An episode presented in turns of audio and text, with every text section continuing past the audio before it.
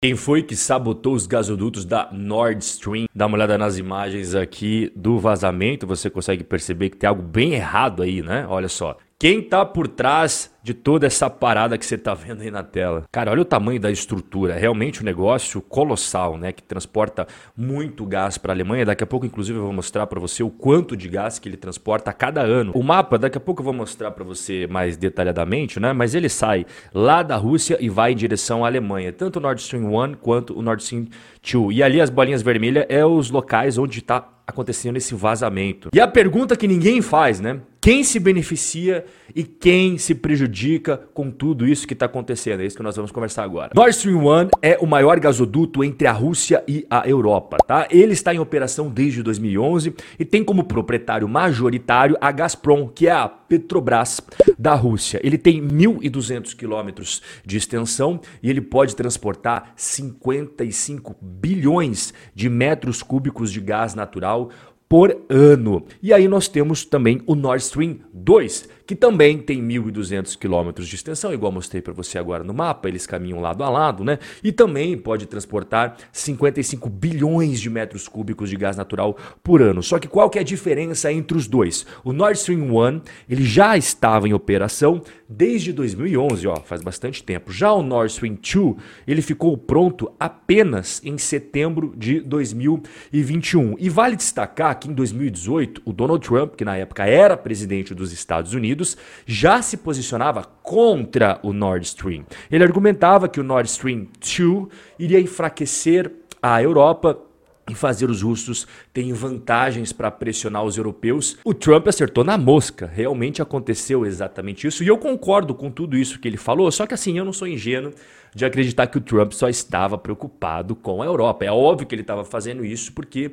ele estava defendendo os interesses dos Estados Unidos. E quando eu digo interesse, você sabe o que eu estou falando, né? Porque é muito simples entender tudo. O Nord Stream 1 já botou a Europa em uma das mãos da Rússia. E você operando o Nord Stream 2, você ia botar a Europa com as duas mãos da Rússia ali, né? Ia ficar totalmente dominado. E com o Nord Stream fechado, os europeus ficam não mais nas mãos dos russos, mas eles ficam nas mãos dos Estados Unidos. Então todo aquele gás natural, liquefeito que os Estados Unidos têm a rodo para vender, ele ia conseguir é, despachar por navios para a Europa. Então aqui está a ordem cronológica. Lá em junho de 2019, o Trump já estava considerando fazer sanções para todas as empresas e pessoas que participarem do Nord Stream Two, aí ao final de 2019, em dezembro, ele impôs essas sanções para a galera que estava participando do projeto da Nord Stream 2, só que daí, em maio de 2021, já tinha trocado presidente, saiu o Trump, entrou o Biden, o Biden ele retirou todas as sanções do Nord Stream 2. Só que apesar do Nord Stream 2 ter ficado pronto, ele está todinho feito, cara. Ele nunca transportou gás. Sabe por quê? Dois dias antes, dois dias antes do início do conflito na Ucrânia, no dia 22 de fevereiro desse ano, o chanceler alemão Olaf Scholz, ele suspendeu a autorização necessária para começar o funcionamento, né? Lembrando, ele sai da Rússia e chega até a Alemanha. Coincidentemente, o Putin disse que Donetsk e Luhansk eles eram repúblicas independentes da Ucrânia. E a Alemanha, logo em seguida, tomou essa decisão de suspender a autorização do Nord Stream 2. Aí, dois dias depois, em 24 de fevereiro, Putin ordenou o avanço de suas tropas na Ucrânia. Como resposta, os Estados Unidos e a Europa aplicaram uma série de sanções na Rússia. Pra você ter uma ideia, cara, até agora foram 1.212 russos, pessoa física, sancionados e 108 empresas russas. Metade das reservas do Banco Central da Rússia foram congeladas, os bancos russos foram todos eles cortados do sistema de pagamento internacional SWIFT. Mais de mil empresas ocidentais se retiraram em definitivo da Rússia. Em resumo, se você somar tudo que teve de sanção até agora, Estados Unidos, Europa, Canadá, Japão e Reino Unido, sabe quantas que dá? 6 mil 825 sanções contra a Rússia. Bom, e como resposta a todas essas porradas, a Rússia resolveu jogar o jogo dela, né? Fechar a torneirinha do gás natural. E gradativamente ao longo de 2022 eles foram reduzindo, foram reduzindo, até que nós chegamos no dia 2 de setembro e a Gazprom, que é a Petrobras da Rússia, informou que paralisou completamente e por tempo indeterminado o gás natural para a Europa. E no dia 23 de setembro, a Rússia iniciou o referendo para anexação de várias cidades do leste da Ucrânia. Inclusive, no momento que a gente está conversando, já saiu o resultado aí. Ampla maioria das pessoas que moram nessas regiões onde houve a votação eles é, aceitaram ser anexados pela Rússia. E enquanto estava rolando ali as últimas horas de, do referendo, aconteceu isso daqui que você está vendo na tela. Eu já mostrei os vídeos, né? Aqui são as imagens, então você vê que negócio bizarro que está acontecendo. E o que, que aconteceu? Gasodutos Nord Stream 1 e 2 sofrem danos. Sismólogos na Dinamarca e na Noruega registram fortes explosões na área. A hipótese de sabotagem é a mais forte até agora para explicar os vazamentos. A hipótese de uma falha acidental já foi quase que completamente descartada. Três vazamentos simultâneos foram identificados no Mar Báltico, em frente à Dinamarca e ao sul ali da Suécia e da Polônia. Esse gasoduto, como ele passa em águas internacionais, essa região marítima ali todos os países podem circular. Só que para você poder sabotar o Nord Stream, você precisa mergulhar a 70 metros de profundidade. Então nós não estamos falando de qualquer um, né? Qualquer pessoa conseguiria arquitetar um negócio assim, não.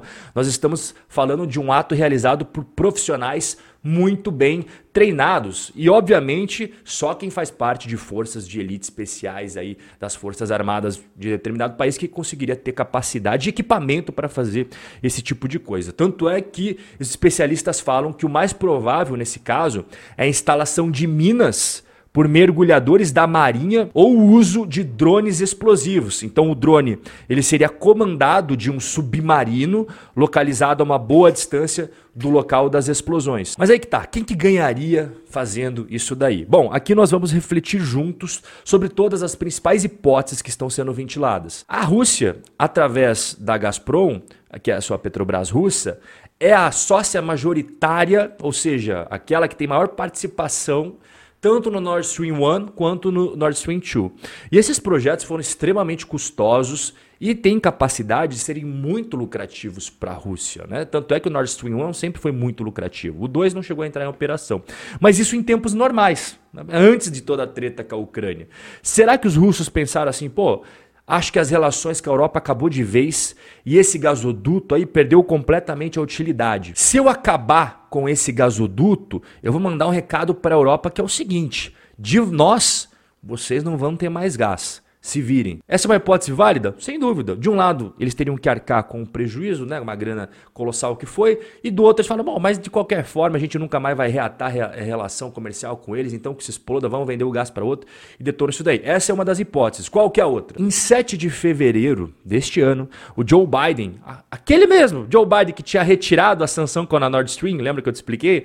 Ele sugeriu novamente encerrar a utilização da Nord Stream. E aí, quando questionado pela imprensa como que ele iria fazer isso, afinal de contas, os Estados Unidos não têm participação no stream. Lembra que eu mostrei para você? A Rússia e a Alemanha tal.